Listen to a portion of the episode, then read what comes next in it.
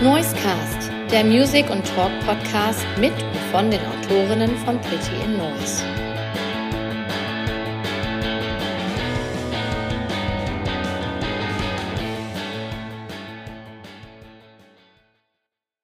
Herzlich willkommen zu einer neuen Episode Noisecast, dem Music and Talk Podcast von Pretty in Noise. Pin-Autor Mark ist wieder am Start und ich begrüße heute den deutsch-schweizerischen Musiker Dennis Kiss. Grüezi, Dennis. Hi, moin. Moin, Marc. Wo erwische ich dich gerade? Jetzt gerade erwischte mich äh, auf der Tour an einem Off-Day in Basel, in der Schweiz. Du, kommst ja ganz schön rum, habe ich so irgendwie so aus deinem Werdegang äh, entnommen. Aber ich will zum Start erstmal einfach so ein kleines Entweder-Oder-Spiel mit dir machen, um sozusagen das Eis zu brechen. Wäre das für dich okay wäre? Auf jeden Fall, klar. Okay. Berge oder Meer? Meer. Stadt oder Land? Stadt. Ankommen oder aufbrechen? Aufbrechen. Tour oder Studio? Tour. Podcast oder Radio? Podcast. Solo oder Band? Solo mit Band. Text oder Melodie? Am besten beides. Okay. Vinyl oder Streaming? Vinyl. Instagram oder TikTok? Ach, beides schrecklich. Und die nächste Frage, die leitet eigentlich direkt schon in, in, in Songs ein. Äh, wir werden direkt gleich was von dir hören, dann wissen die Hörer auch direkt, wofür du stehst. Und äh, ich glaube, die Frage ist schwer für dich zu beantworten. The War on Drugs oder Sam Fender? Sam Fender. Ach, tatsächlich, so Äh. eindeutig.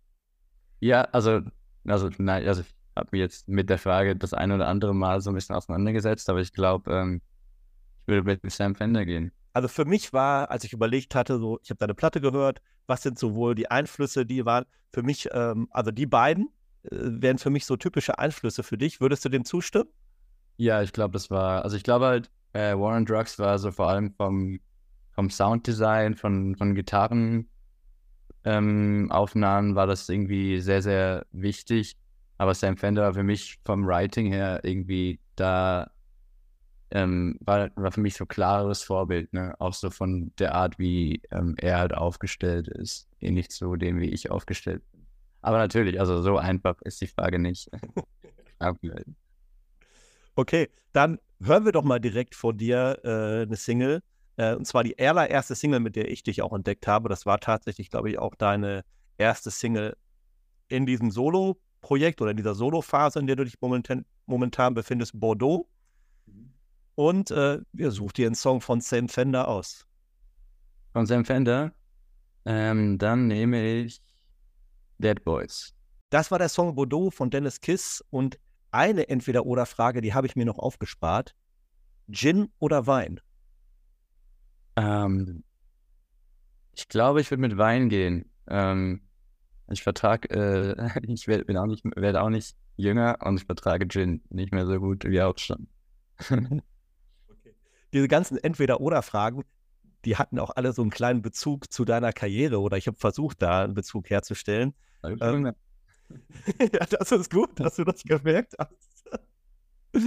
ähm, Gin oder Wein? Äh, natürlich die Frage, äh, Bordeaux, äh, darum geht es ja in dem Song, den wir eben gehört haben, um den Wein. Und ähm, ein anderer Song, den du äh, vor deiner Karriere als Solokünstler äh, zu verantworten hattest, äh, der hieß Gin Tonic und das war ein Song von deiner Band. Was hat dich denn jetzt dazu inspiriert, von einer Band zu einer Solokarriere als Musiker zu wechseln?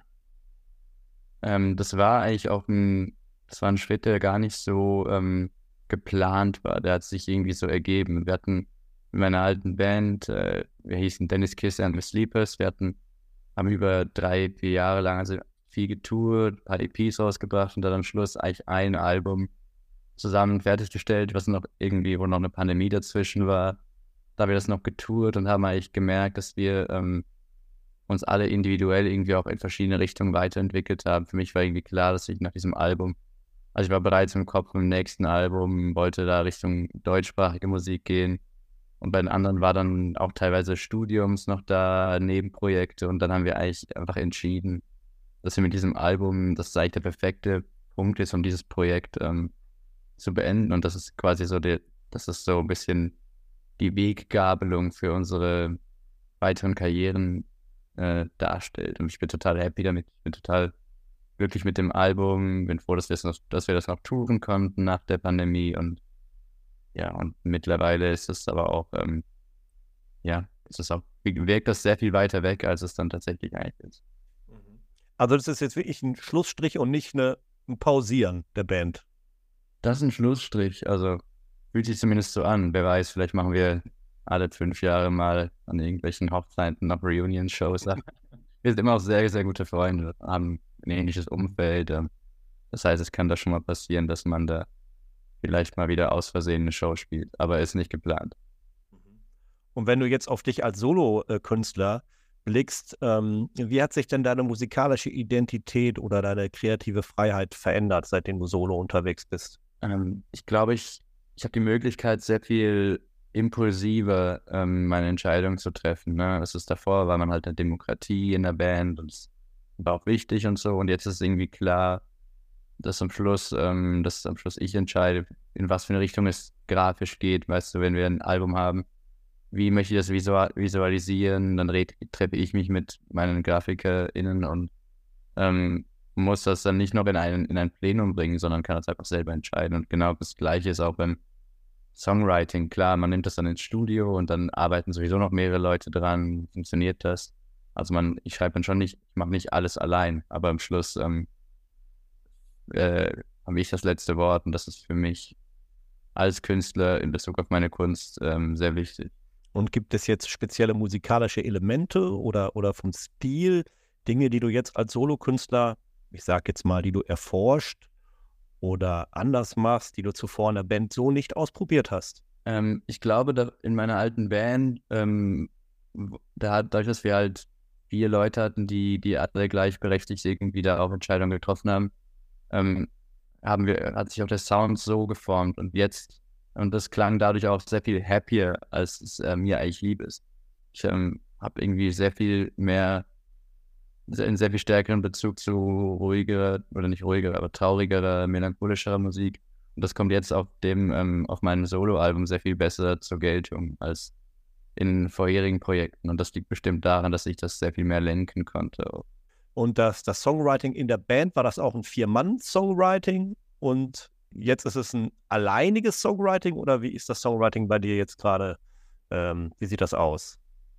Also die Texte standen, also waren, waren schon immer meine Texte. Es war einfach immer, zuerst war das einfach immer Gedicht und nachher habe ich es früher halt in einen Kontext gebracht von einer, von einer Bandprobe. Und jetzt ähm, habe ich halt, habe ich halt Demos, die ich irgendwie selbst auf dem PC irgendwie zusammen zusammenzimmere mit rudimentärsten Softwares. Und nachher komme ich damit ins Studio und habe da meinen Produzenten und, und dann ähm, arbeiten wir zusammen daran. Und ab an einem gewissen Punkt, wenn wir so, wenn wir quasi so eine Basis haben, dann ähm, kommen mehr MusikerInnen dazu. Und da kommt dann auch meine, meine Band, meine jetzige Band, das ist auch eine feste Besetzung, ähm, kommt dann auch dazu und dann werden die Drums getrackt, weil es dann halt immer noch was anderes als MIDI-Drums und so kommt das dann am Schluss zusammen und ähm, ja, also trotzdem am Ende des Tages habe ich sehr viel mehr, also ich, ich bringe das, das, das ganze Paket schon sehr, trage ich sehr viel weiter alleine, als ähm, das früher der Fall war. Und am Schluss muss einfach gemeinsam quasi das Bild ausgemalt werden. Ist das äh, befreiend oder belastend, dieses Paket alleine zu tragen? Hey, beides, aber, aber wenn man viel trägt, dann bekommt man auch Muckis und äh, ich glaube, es geht immer besser. Also wir haben jetzt dieses erste Album, kam jetzt raus. Ähm, da war das auf jeden Fall eine sehr starke Umgewöhnung. Aber ich ähm, bin auch schon ähm, wieder an, einem, an weiteren Albumprojekten dran und, ähm, und ich merke schon, dass es halt vor allem auch eine, eine Confidence ist, die man, die man lernen muss. Dass man halt irgendwie, dass die eigene Entscheidung oder dass, dass die genug wert ist und dass man genug Plan hat, um einen Song zu schreiben, dass man nicht irgendwie jetzt noch jemand fragen muss, ist es wirklich okay so, ne? Ich hatte vorhin auch bei dem Entweder-Oder-Spiel gefragt, Text oder Melodie. Du hast gesagt beides. Wie ist denn das beim Songwriting? Was steht bei dir erst? Erst der Text oder erst die Mucke? Zuerst der Text auf jeden Fall. Das ist, das ist, ähm, das ist eigentlich so der direkte, also zuerst ist der Gedanke und dann schreibe ich den auf. Und ähm, dann irgendwann sitze ich mit dem Instrument da und dann mache ich mal mein Buch auf und äh, schaue, was so da ist. Ja, du hast jetzt schon gesagt, dass dieses neue Album von dir als Solokünstler, äh, was jetzt letztes Wochenende übrigens erschienen ist und auf den wunderbaren Titel Norddeich Mole äh, getauft wurde, da werde ich dich gleich nochmal äh, drauf ansprechen, auf die eine oder andere Sache. Hm, du hattest gesagt, dass das eher düster ist und dass das etwas dunkler, melancholischer klingt als deine Bandsachen. Hast du vielleicht so einen Song, der so die Düsternis so richtig repräsentiert? Ähm, eben, also ich glaube, so eine Düsternis, es ist, es ist wirklich eine Melancholie. Ne? Ich habe das Gefühl, es steckt auch immer Hoffnung drin. Es ist, es ist nicht, ähm, ich versuche ich versuch hier nicht irgendwie mich in ein Loch zu buddeln, sondern ich ähm, versuche eigentlich aus dem Loch herauszusingen. Ähm, ich denke mal, der Song Leer ähm, im Album repräsentiert ganz gut, was das, ähm, was, was so die Stimmung ist, die ich gesucht habe. Es ist diese, diese Tristesse, ähm, auch das Einsame so ein bisschen, aber worin man, worin, was man auch zelebrieren kann, worin man sich auch, ja, worin man sich auch äh, repräsentiert finden kann, aber gleichzeitig halt auch, ähm, es kann auch schwierig, es kann auch manchmal schwierig sein dort. Weiß ich ein bisschen. Ja, doch. Ich würde sagen, wir hören jetzt einfach mal äh, den Song Leer. Und ähm, als Song-Doppel würde ich dazu gerne ähm, den Gin Tonic Song nehmen. Das ist ja ein schöner Gegensatz, wenn man die beiden äh, nebeneinander stellt. Musikalisch, ja, aber, aber textlich eben tatsächlich, ja, habe ich ja damals auch schon versucht, in die, in die düstere Richtung zu schreiben. Wir haben gerade eine Nummer von deinem soeben erschienenen Album Norddeich Mole gehört. Ähm, kannst du uns etwas über die Inspiration hinter dem Album Norddeich Mole erzählen? Und warum dieser Titel Norddeich Mole? Ähm, also Norddeich-Mole ist, ähm, ist die, wie, wie in, in Deutschland alle wissen, in der Schweiz weniger, ähm, die letzte Station äh, in Ostfriesland vor der Nordsee und da dann ausfahren, fahren die Fähren auf, äh, auf zwei ostfriesische Inseln. Ähm, und das hat für mich eine Bedeutung, weil meine, meine Mutter ist auf Langeoog aufgewachsen als Kind. Ähm, das hatte zur Folge, dass ich als wiederum in meiner Kindheit eigentlich meinen gesamten Sommer jedes Jahr dort verbracht habe. Das wirklich war schnell so was wie ein Rückzugsort für mich auch. Wenn äh, als Kind für mich irgendwie in der Schule Schwierigkeiten da waren, Probleme gab mit Zugehörigkeit, die ich nicht hatte, mit SchülerInnen und so.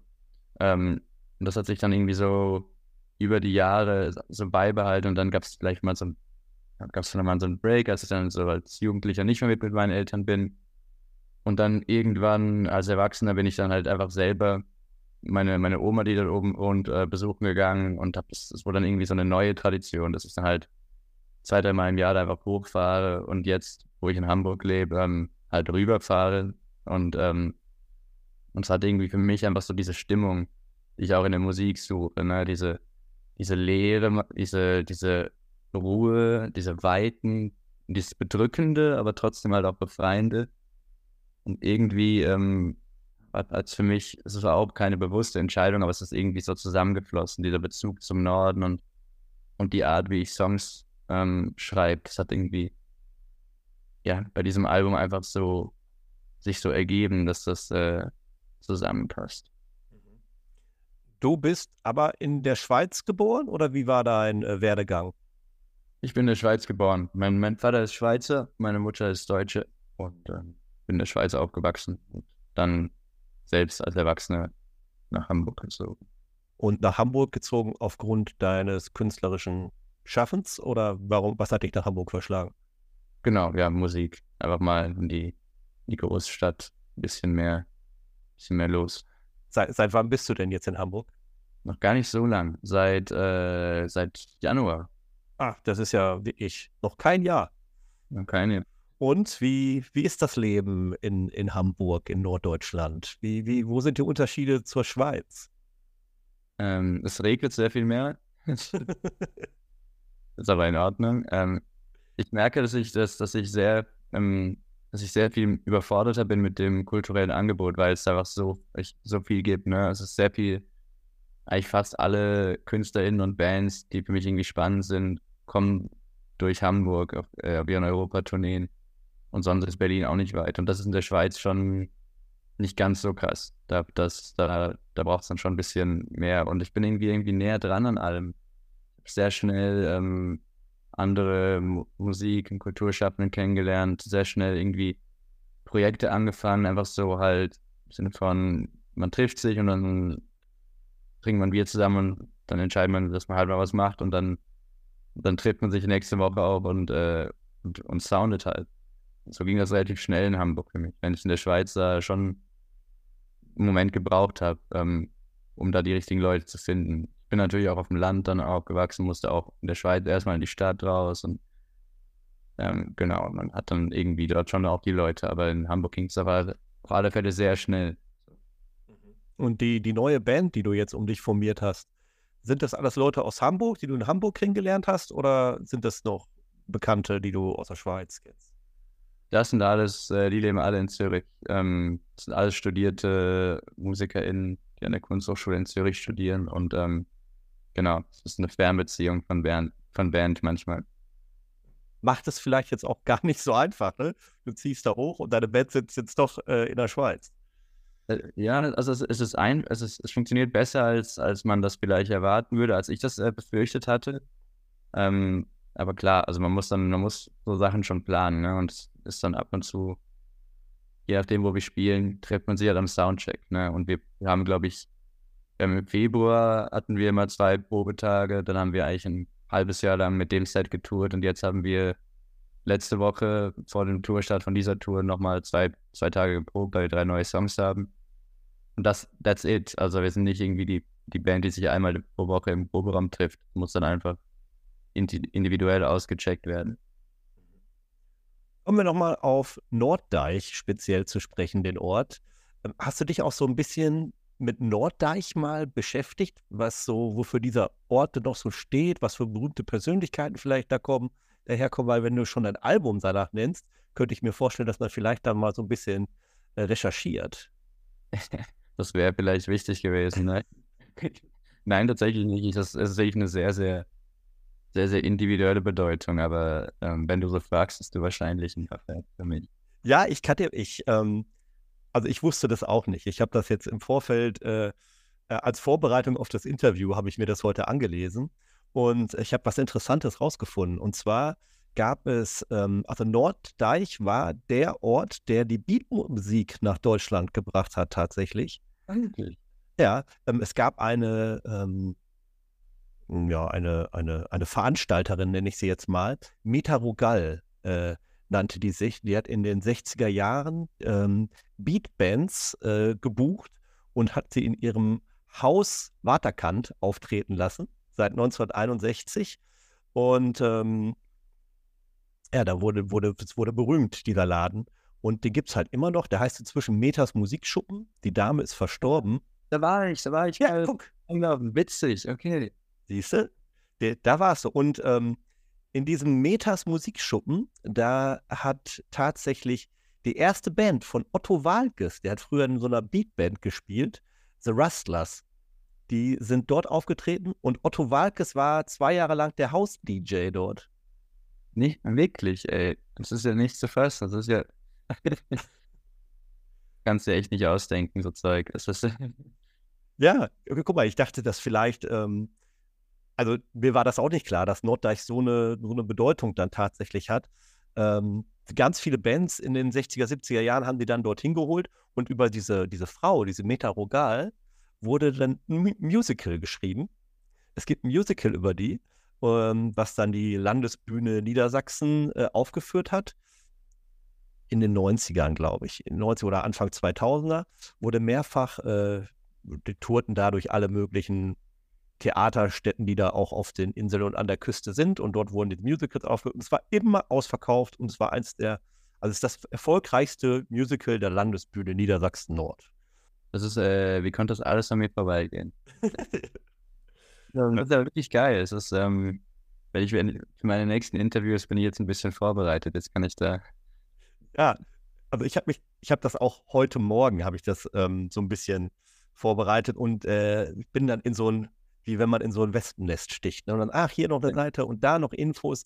Ähm, Die Wikipedia-Seite ist nicht gut. Da stehen echt nur drei, vier Zeilen, äh, aber es gibt so verschrobene Fanseiten, wo dann ja. wirklich was steht. Und ähm, ich habe dann auch versucht, diese Band, äh, in der Otto dann damals gespielt hat, The Rustlers, äh, so typische Beatmusik, gibt auch nur fünf Songs bei Spotify von denen. Also, aber und ach, die gibt es. Das gibt es auf Spotify. Gibt es tatsächlich auf Spotify, aber nicht ähm, von deren einzelnen Alben, sondern von so Compilations. Ja, okay, okay. Und die sind auch, ähm, also fünf Nummern, ich glaube zweimal auch doppelt, also ich glaube eigentlich nur drei verschiedene Nummern und auch nur eine mit Gesang. Und das hört sich überhaupt nicht an wie Otto. Dabei hatten die nur einen Sänger. Die Band gab es vor zwei Jahren und der einzige Sänger war Otto. Es hört sich aber komplett anders an als Otto. Wie alt war Otto da?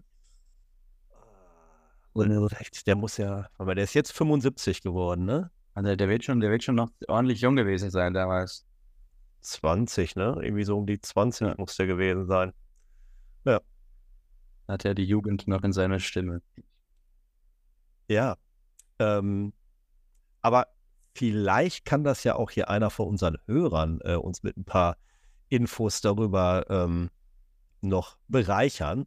Ich würde einfach mal vorschlagen, dass wir deinen Titelsong Norddeich Mole spielen und wir nehmen dazu eine Nummer von den Rustlers und zwar die eine Nummer mit Gesang. Ob das dann wirklich Otto ist oder nicht, äh, kann uns ja vielleicht irgendein Profi-Beat-Musik-Enthusiast äh, äh, auf die Sprünge helfen. Ja, bitte, bitte. Dennis, ähm, seit diesem Wochenende ist dein Album draußen, Norddeich Mole. Wie fühlst du dich, wenn du daran denkst, dass Norddeich Mole nun draußen ist und von Menschen gehört wird? Ey, das ist äh, tatsächlich, tatsächlich eine gute Frage. Ähm, ich habe mich da, es ist so absurd, weil ich mich jetzt irgendwie zwei Jahre lang war das wirklich so mein Leben, dieses Album, ne? Dann erst schreibt man das, dann nimmt man das auf, dann ist es einfach über Monate hinweg im, in, in diesem Pendel aus Mix, Mastering, Anpassungen und irgendwann dann ähm, kommen die Artworks, also es ist so ein Riesenprozess und auf einmal ähm, verliert man vielleicht den Bezug dazu und checkt gar nicht, dass Leute gar nicht wissen, an was man da gerade arbeitet. Und jetzt auf einmal ist es draußen und es wirkt so, ja, es wirkt eher erleichternd, als, ähm, als dass es mich nervös macht. Ich bin jetzt wirklich irgendwie sehr glücklich darüber, dass, dass, dass Leute vielleicht, ähm, dass ich Leuten davon erzählen kann und sie verstehen können, was gemeint ist. Ich hatte am Anfang bei dem Entweder-Oder-Spiel gefragt, Instagram oder TikTok. Du hast gesagt, beides schrecklich. es gibt ein Video von dir auf Instagram, wie du in einen Kiosk, Zeitungsladen oder so gehst und die aktuelle Rolling Stone Zeitung rausziehst und dort die Plattenreview in der aktuellen Ausgabe des Rolling Stones checkst und da ist dein Album besprochen. Ich finde das Video ziemlich witzig. Wie wichtig sind dir Reviews und wie persönlich nimmst du Kritik vom Musikjournalisten? Ich glaube, ich glaube, es ist ähm, in der Rolling Stone, die hat mir auch einen Stern geben können. Ich wäre ich wär happy gewesen, dass da drin steht. Ähm, und grundsätzlich, klar, also ich meine, ich, ich mache mir da auch nichts vor. Das geht ja am Schluss einfach überall, wo mein Name steht oder wo das gedruckt wird, ist es irgendwie cool für mich, weil es, weil es äh, Reichweite generiert. Ich nehme mir das schon nicht so mega zu Herzen, ne? Aber ich, ich bin es aber auch, man, man spürt, ob eine Person sich damit auseinandergesetzt hat oder nicht. Und wenn man, wenn eine Person das gemacht hat, dann lese ich das gern. Und dann bin ich, es gab auch doch das eine oder andere Review, wo ich wirklich, ähm, was ich wirklich auch spannend fand, weil ich gemerkt habe, ah, okay, das ist eine Perspektive, das kann man so lesen. Ähm, und dann, da ist es mir auch lieber, wenn, wenn mein Album zerfetzt wird, dafür mit, äh, mit, äh, mit, mit einer guten Auseinandersetzung, als wenn halt so ein, so ein Dreizeiler ist, der zur Hälfte aus meinem Pressetext besteht. Ähm, genau, deswegen, ich glaube nicht, dass äh, Reviews per se für mich irgendwie eine, eine Wichtigkeit haben, aber ich, ein, ein, Interesse, weil ich auch selber seit jeher Musikjournalismus konsumiere und ähm, auch einfach Spaß daran habe, ähm, das, äh, das geschriebene Wort über Musik zu rezipieren. Mhm. Ähm, wir müssen vielleicht einmal die Leute kurz aufklären, äh, wie du dort besprochen wurdest. Äh, Im Prinzip hast du 50 Prozent der möglichen Sterne erreicht mit zweieinhalb Sternen. Fünf Sterne ist dort das höchste. Damit hast du einen halben Stern mehr als hier Antje Schumacher, die letzte Woche hier im Podcast war. Aber bei beiden ähm, Kritiken also sind es sehr, sehr kurz gehaltene Reviews. Äh, ja, weiß ich nicht, noch nicht eine halbe DIN A4-Seite vermutlich, wenn man es äh, aufschreiben würde. Und du hattest jetzt eben schon gesagt, wenn es zur Hälfte aus deinem Pressetext besteht. War das bezogen wirklich auf die Review? Nein, nein, die, die, die, die, war, die fand ich interessant. Okay, war, also ich zitiere mal kurz für was raus. Der frühe Morrissey scheint durch. Da ist es ja, also habe ich jetzt nicht rausgehört bei dir, aber kann man, glaube ich, mit leben. Äh, scheint durch. Ach Mist, jetzt habe ich es weggeklickt. Scheint durch. Äh, der Song Bordeaux fühlt sich miserable now, wie Violence Smith. Auch bei Herrn Kiss wohnen Depression und Trost Tür an Tür. Ähm, ich glaube, damit, das würdest, könntest du unterschreiben, den Satz, oder? Ja, das, das äh, ich. Und jetzt äh, kommt der abschließende Satz. Man wünscht ihm alles Gute bei der Ochsentour durch die Clublandschaft. Ist es das, was dich jetzt erwartet? Ich denke, ja. Aber es wird, es wird noch es wird, äh, kein glamouröses, äh, keine glamouröse, wie soll ich sagen, kein glamouröser Feldzug durch dieses, äh, durch, durch die Clublandschaft, sondern es wird schon noch mit viel Arbeit verbunden sein. Ähm, wir haben eine, wir haben eine kleine Crew, wir, wir bauen selber auf und ab natürlich und ähm, genau, es ist nicht, es wird anstrengend, aber wir haben auch alle Bock drauf und das ist, glaube ich, irgendwie es fühlt sich trotzdem an wie eine Belohnung für das, ähm, dieses Album. Und es war uns einfach super wichtig, dass wir eine Headline-Tour machen. Ähm, auch wenn Vorverkauf natürlich für einen kleinen Act wie, wie mich und uns nicht, ähm, es ist ein schwieriges Thema. Aber also ich meine, ich glaube, es gäbe, es gäbe sich, es gäbe genug Stimmen, die sagen würden, macht nur Support-Sachen, macht müht euch nicht ab mit irgendwelchen eigenen Headline-Sachen, aber es war uns, glaube ich, einfach wichtig und wir haben so viel Support gespielt und einfach mal selber über mehr als eine halbe Stunde auf einer Bühne stehen zu können, ist, glaube ich, einfach irgendwie auch, ja, ist wichtig zu checken, dass man das auch mal kann und ähm, deswegen machen wir das jetzt und vielleicht wird es eine Ochsentour, aber ähm, man wird was dabei lernen, glaube ich. Wie, wie viele Dates stehen jetzt an? Ich glaube, insgesamt sind es 14 Shows. Wir haben, äh, wir haben zwei im Spätsommer vorgezogen, weil es so datumsmäßig nicht anders ging. Und jetzt haben wir zwei gespielt. Das heißt, jetzt wahrscheinlich noch, äh, ja, noch so zehn Shows. Und jetzt kommen gerade die nächsten zwei Wochen, kommen die gerade sehr, sehr dicht aufeinander. Und dann im Dezember nochmal eine kleine Rutsche, wo wir dann auch noch nach äh, Österreich gehen. Und genau, und dann ist das auch fertig. Und dann blickt man schon auf 2024 und wie es weitergeht mit deinem Projekt? Äh, ob ich das mache? Ja, ich kann mir, ich, also ich stelle es mir jetzt so als äh, Amateur vor, dass die ersten Festivals äh, schon gebucht werden. Das ist definitiv das, was jetzt, was jetzt gerade passiert, genau. Jetzt, ähm, jetzt, wo das Album draußen ist, versucht man natürlich da nochmal irgendwie den Wind mitzunehmen. Ähm, bin happy mit dem, mit, mit sehr viel Feedback, was da kam. Ich hoffe, dass das auch, naja, sich aufs Booking auswirkt. Und dann äh, parallel dazu wird wird natürlich auch schon an neuer Musik gearbeitet, ne? Weil so ein Album, wir haben ja vorher drüber geredet, ist zwei Jahre lang habe ich jetzt an dem gearbeitet. Also die Songs, äh, also das erste, was man macht, ist diese Songs zu schreiben. Das heißt, diese Songs sind für mich schon lange nicht mehr neu. Das heißt, es ist schon viel passiert und ich äh, wünsche mir natürlich, dass ich irgendwann mal ein Album ähm, näher an am, am Entstehen auch releasen kann, dass man halt nicht immer retrospektiv nachher über die Songs nur redet. Mhm. Ist das jetzt so für dich in, also bei dem Album war es jetzt auch so, es sind glaube ich vier oder sind sogar fünf Singles vorher erschienen. Ja, ja. Also es ist ja inzwischen der, der normale Werdegang. Ne? Also das Album ist fertig, Single, also wahrscheinlich so im Vier-Wochen-Rhythmus so ungefähr. Und nach fünf Singles kommt dann das Album. Ähm, aber für dich, also du siehst dich immer noch als Albumkünstler oder ich habe jetzt auch schon mit ein paar Bands gesprochen in den letzten Wochen, die sagten, ja, wir hauen jetzt, der Song ist fertig, dann kommt der Song raus. Und ob das später mal irgendwie auf ein Album kommt oder auf eine EP, ob wir das überhaupt, überhaupt irgendwo physisch veröffentlichen, das war für dich völlig zweitrangig erstmal. Für die war es jetzt wichtig, was ich bei dir jetzt auch rausgehört habe, möglichst nah an der Entstehung Musik zu veröffentlichen. Das ist, das ist wichtig, aber gleichzeitig ist für mich auch wichtig, ein, es in einem Album-Kontext am Schluss zu haben. Ich brauche irgendwie diesen, ja, diesen, diesen, dieses Dach drüber, ne? Das ist, ich meine, Norddeutsch Mole, das sind auch zehn Songs, die man auch, die auch einzeln irgendwie Sinn ergeben. Das sind kleine Geschichten so, aber am Schluss ist es für mich trotzdem irgendwie ein loses Konzeptalbum und es muss irgendwie, die gehören zusammen und die, und die Reihenfolge spielt auch eine Rolle und es wird, bei, es wird in Zukunft nicht anders sein. Ich selbst höre am liebsten Alben. Ich finde EPs ein sehr, sehr unbefriedigendes äh, Format. Und einzelne Songs hört man sich an, aber in dieser Masse an Songs, die momentan einfach rauskommen, also da, da bleibt auch wenig hängen. Aber so ein Album einfach, einfach sich mal eine, eine Dreiviertelstunde mit einer Künstlerin auseinanderzusetzen und einfach mal sich darauf einzulassen, das, das, das ist schon ein Commitment, was, ähm, was glaube ich, zunehmend weniger auch gemacht wird. Und wenn es gemacht wird, dann bedeutet mir das sehr viel und deswegen ähm, möchte ich auch, eigentlich auch in diesem Format Musik releasen. Du hattest vorhin gesagt, dass ihr schon jede Menge Support gespielt habt. Wo wart ihr denn als Support unterwegs?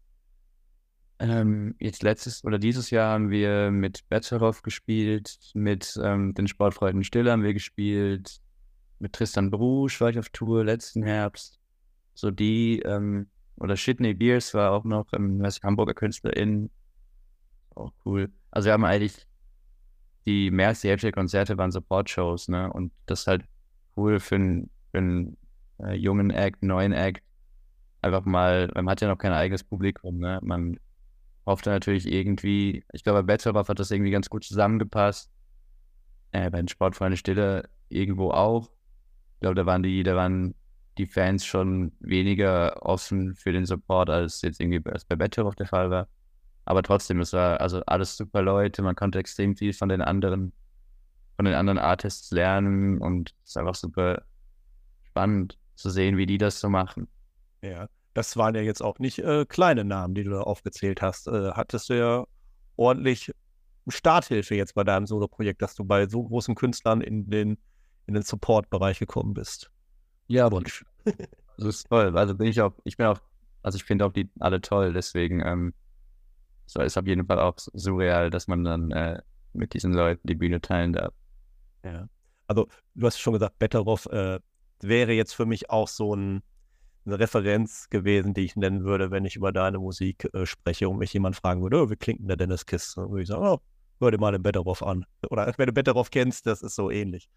Ähm, wie ist denn das, wenn man, äh, also mit denen, also ich weiß nicht, warst du bei Betteroff bei mehreren Konzerten dabei oder war das nur so einzelne Gigs, also ein einzelner Gig, wo du den Support gemacht hast oder doch, dass du auch ein bisschen mit ihm dann getourt bist?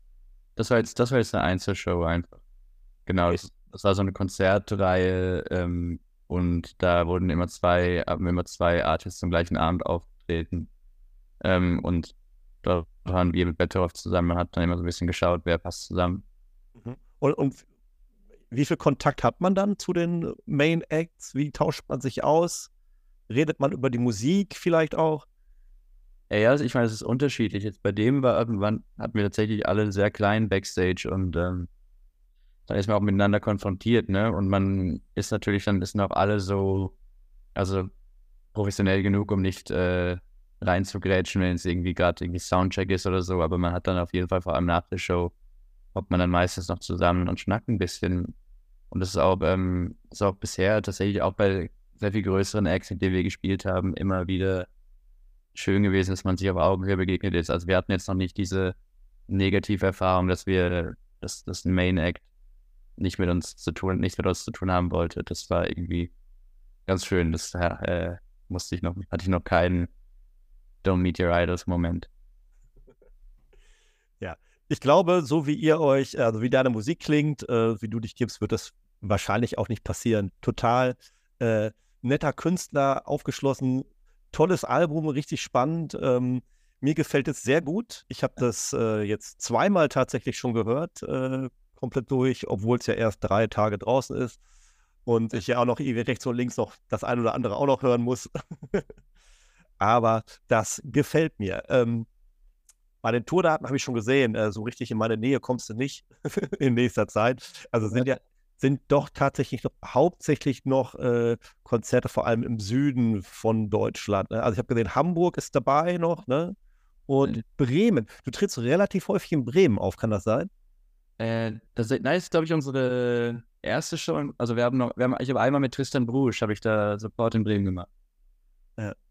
Okay, ja, ich hatte mich noch einmal durch, dein, durch deinen Insta-Kanal äh, durch, durchgeklickt. Du hast gesagt, furchtbar, Insta. Also das machst du gar nicht gerne, so Social. Das ist halt Arbeit, ne? Das muss gehört, gehört dazu und eigentlich sollte ich mir die Stunden aufschreiben, sobald ich auf diese App klicke, damit ich ähm, Kopf bewahre, weil es ist, also gerade so ein Album-Release, das ist wirklich, ah, man ist die ganze Zeit nur, nur online. Ja. Okay, ähm, Dennis, vielen Dank. War äh, ein schönes Gespräch. Zum Ende äh, noch zwei Songs. Einen noch von deinem Album. Äh, magst du noch einen aussuchen? Äh, ja, dann nehmen wir doch ähm, Willkommen daheim, den Opening Track. Okay, und dann noch einen zweiten Song, jetzt nicht unbedingt von dir, vielleicht, wo du Support gemacht hast, einen der Künstler, ähm, oder auch etwas ganz anderes oder ein Projekt, bei dem du mitarbeitest oder wo befreundete Leute von dir mitarbeiten, das können wir auch gerne featuren. Ähm, ich finde, jetzt gerade neulich hat die Künstlerin Brockhaus ihre, ihre neue, neue EP rausgebracht, die finde ich ganz toll. Ähm, machen wir doch einen Song von dem, von der EP. Das machen wir sehr gerne. Brockhoff ist so ein Everybody's Darling, ne? Das äh, macht doch einfach gut, ne? Also, die machen einfach gute Musik. Ja, finde ich auch. Ich finde die auch ganz hervorragend. Äh, wir hatten nämlich vor zwei Wochen von Holzen hier im, zu Gast und äh, der hatte sich auch schon äh, Brockhoff gewünscht. Tatsächlich.